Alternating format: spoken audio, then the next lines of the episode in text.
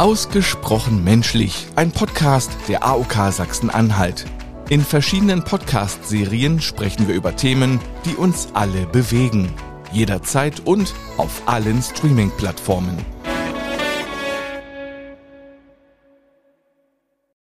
Hier ist Gesundheitswissen kompakt, der Podcast der AOK Sachsen-Anhalt. Wir informieren Sie über wichtige Gesundheitsthemen, die Körper und Geist betreffen. Diesmal heißt es bei uns Bewegung mit der AOK, Yoga. Sie erfahren gleich alles, was Sie darüber wissen sollten. Willkommen bei Gesundheitswissen kompakt. Heute möchten wir Ihnen das faszinierende Thema Yoga näher bringen, um Ihnen zu zeigen, wie diese jahrhundertealte Praxis Ihnen dabei helfen kann, Körper und Geist in Einklang zu bringen. Dazu haben wir eine Expertin eingeladen, die uns mit ihrem Fachwissen und ihrer Leidenschaft für Yoga inspirieren wird. Lassen Sie uns gemeinsam in die Welt des Yoga eintauchen. Unsere Expertin zu diesem Thema ist Undine Granert. Sie ist bereits seit 2004 Yogalehrerin. Undine, was genau ist denn Yoga? Yoga ist eine Erfahrungswissenschaft, die ursprünglich aus Indien kommt und schon mindestens 3000 Jahre alt ist. Ursprünglich nur den Männern vorbehalten, die damit zur Erleuchtung kommen wollten. Etwa ab den 60er und 70er Jahren kam Yoga dann auch nach Europa, wurde hier aufgegriffen, war am Anfang so ein bisschen exotisch, dass es nur wenige machten und so ein bisschen belächelt wurden damit. Aber die gesundheitlichen Vorteile des Yoga haben sich sehr schnell herumgesprochen und damit wurde es auch irgendwann sehr, sehr populär.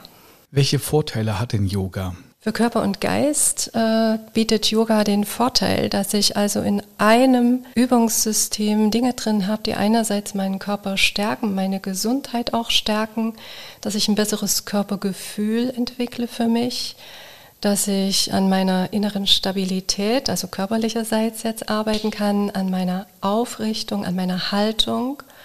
Das sind sozusagen die Dinge, die sich dann auch in den Alltag mit hineintransferieren.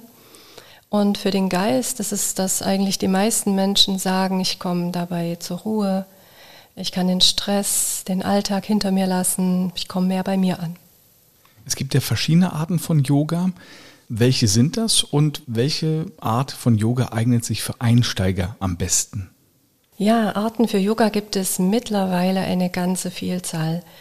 Da hat man einerseits diese Yoga-Arten, die anfangen mit Yoga für, also für Kinder, für Jugendliche, für Schwangere, für Senioren.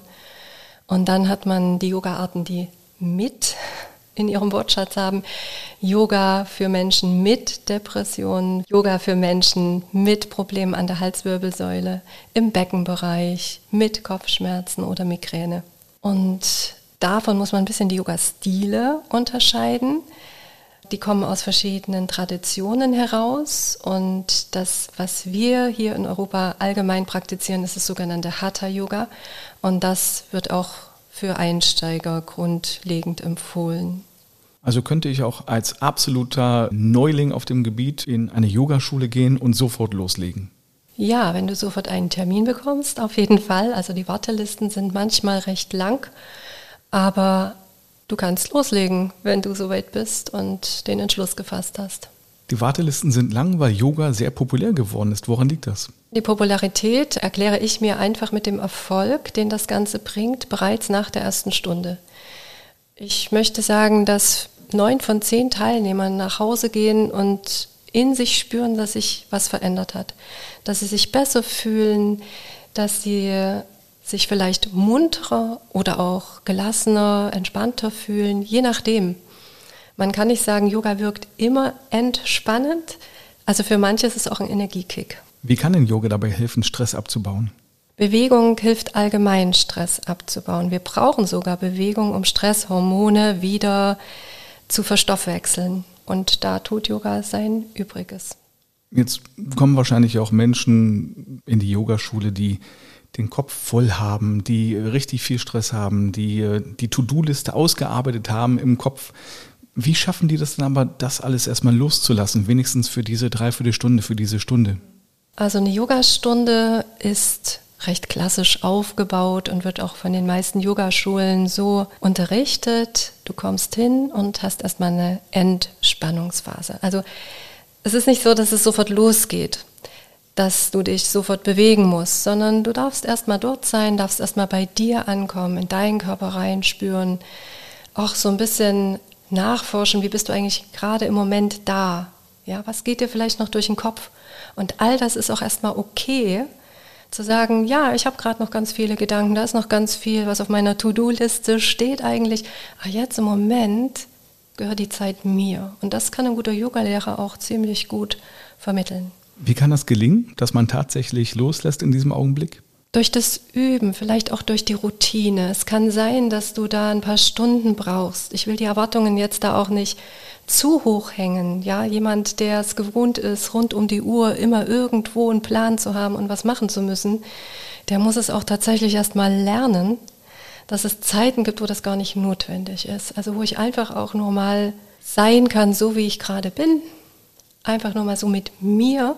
Und das fällt eben den meisten Menschen auch schwer, mit sich zu sein und das auch mal auszuhalten, dass nichts passiert, keine Animationen, keine Eindrücke von außen, keine Vorschläge, keine Dinge, die man sofort umsetzen muss, sondern nur mal eine Matte, ein Raum mit anderen Menschen, die auch nur eine Matte haben, liegen, ohne sich zu bewegen und Atmen. Atmen ist auch wirklich etwas, auf die Frage konkret einzugehen, was uns hilft, loszulassen. Braucht man denn spezielle Voraussetzungen oder kann man zum Beispiel auch mit einem Bandscheibenvorfall kommen? Mit einem akuten Bandscheibenvorfall solltest du nicht kommen. Also der gehört erstmal in ärztliche Hände, muss austherapiert sein, aber dann ist das kein Problem. Yoga-Lehrer dürfen natürlich auch nicht mit Therapeuten verwechselt werden. Das haben manche Menschen so ein bisschen den Anspruch dass sie da auch mit vielen Fragen kommen. Das ist auch erstmal okay, aber die Verantwortung liegt schon beim Yoga-Schüler zu klären, ob er dafür geeignet ist. Aber aus meiner Erfahrung heraus spricht überhaupt nichts dagegen. Also egal, ob ich sportlich bin oder eher phlegmatisch, ob ich seit meiner Kindheit irgendwelche Sportarten praktiziere oder noch nie was gemacht habe, so ein Couch-Potato bin, ich kann immer auf der Matte ankommen und loslegen und meine eigenen Erfolge feiern. Wie viel Yoga ist denn notwendig, damit es was Positives bringt? Irgendwann gibt es ja immer den Anfang. Und die meisten Menschen, die buchen einen Kurs und in diesem Kurs stellen sie dann fest, ob es was für sie ist oder auch nicht. Und das sind in der Regel 90 Minuten in der Woche. Das ist ein guter, guter Start auch hier spricht meine Erfahrung noch ein bisschen eine andere Sprache. Also wenn es gelingt, ganz kleine Yoga-Einheiten immer mehr in den Alltag zu integrieren, dann ist eigentlich ganz viel für die eigene Gesundheit und das Wohlbefinden getan. Es müssen dann gar nicht mehr 90 Minuten sein. Ich selber praktiziere 10 Minuten jeden Tag, morgens vor dem Frühstück, vor Beginn meiner Arbeit auf der Matte und merke, dass das einen absoluten Unterschied macht zu der Zeit, wo ich das auch noch nicht so gemacht habe. Also höre ich raus, am besten einmal pro Woche in der Gruppe und dann vielleicht sogar täglich zu Hause. Das wäre optimal. Aber wenn man das noch zwei, dreimal zu Hause schafft, dann hat man schon eine ganz gute Routine. Wie bekommt man das hin, Ruhe reinzubekommen beim Yoga zu Hause, wenn man zum Beispiel Kinder hat, kleine Kinder? Ein sehr guter Tipp, und das machen auch die meisten Mamis und Papis, dass sie das mit den Kindern auch üben. Also es gibt ganz viele Yoga-Haltungen, die wir Asanas nennen, die von Kindern total gerne ausprobiert werden, weil die auch so lustige Tiernamen haben. Also der Hund, die Katze, der Frosch, der Fisch, ja. Das spricht die Kinder an und es sind auch ihre Bewegungsmuster, nämlich Tiere nachzuahmen.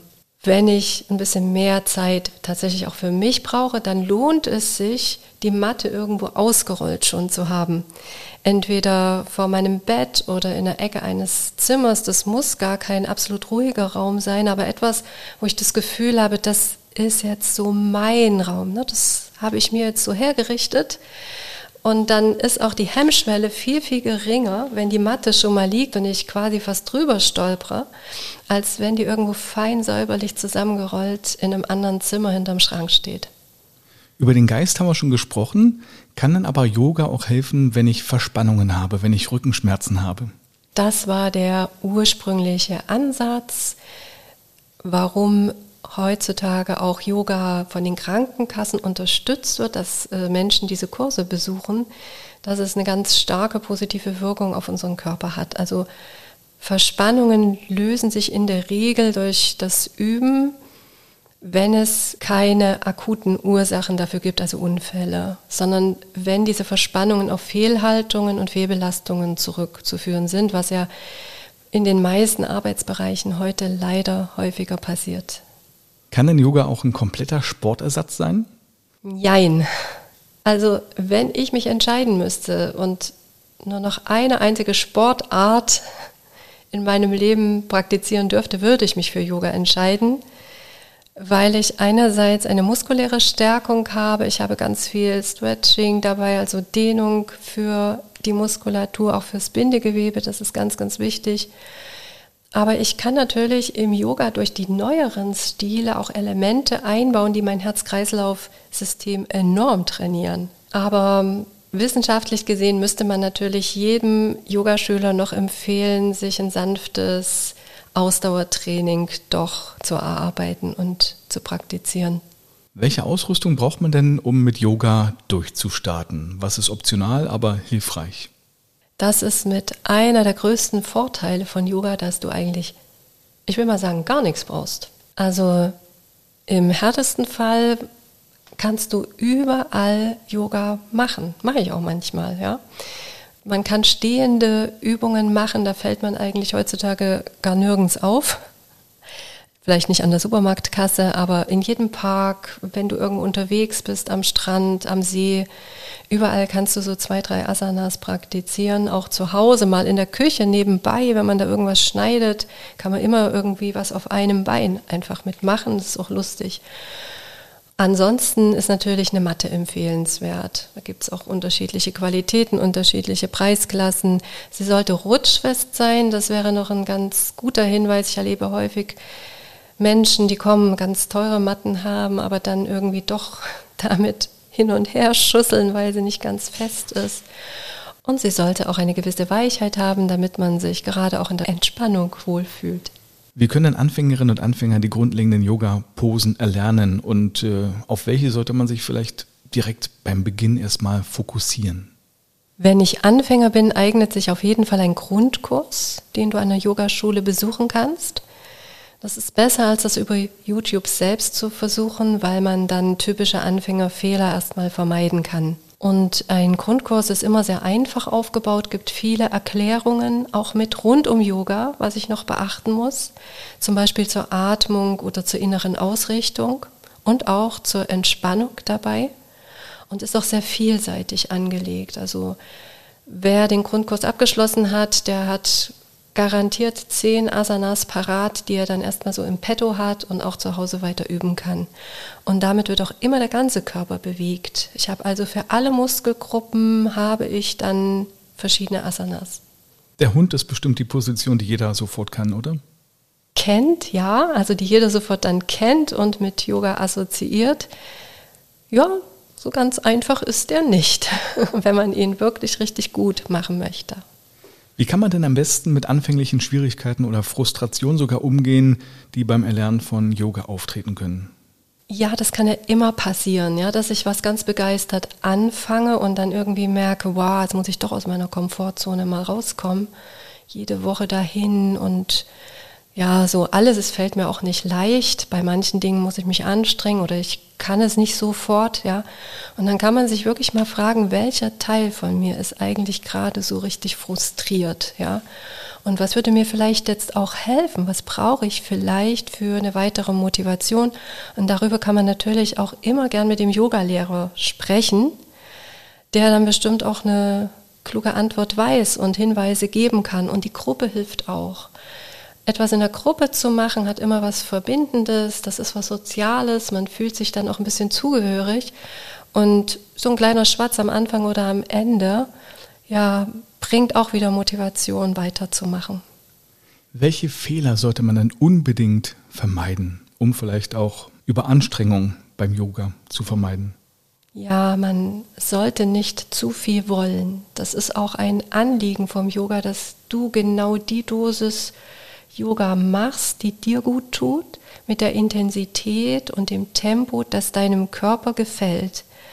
Und man kann sich schon Ziele stecken, aber die sollte man selbst definieren und nicht aus einem Vergleich heraus, ja, weil da irgendwie auf der Nachbarmatte jemand schon ganz toll, zum Beispiel den Hund kann oder den Skorpion und alles ganz leicht aussieht, ja, ist Yoga wirklich was, was davon lebt, dass ich genau hier mal nicht in diesen Leistungsanspruch reingehen muss, sondern mich selbst zum Maß der Dinge erkläre und dadurch auch meinen Körper und seine Sprache verstehen lerne.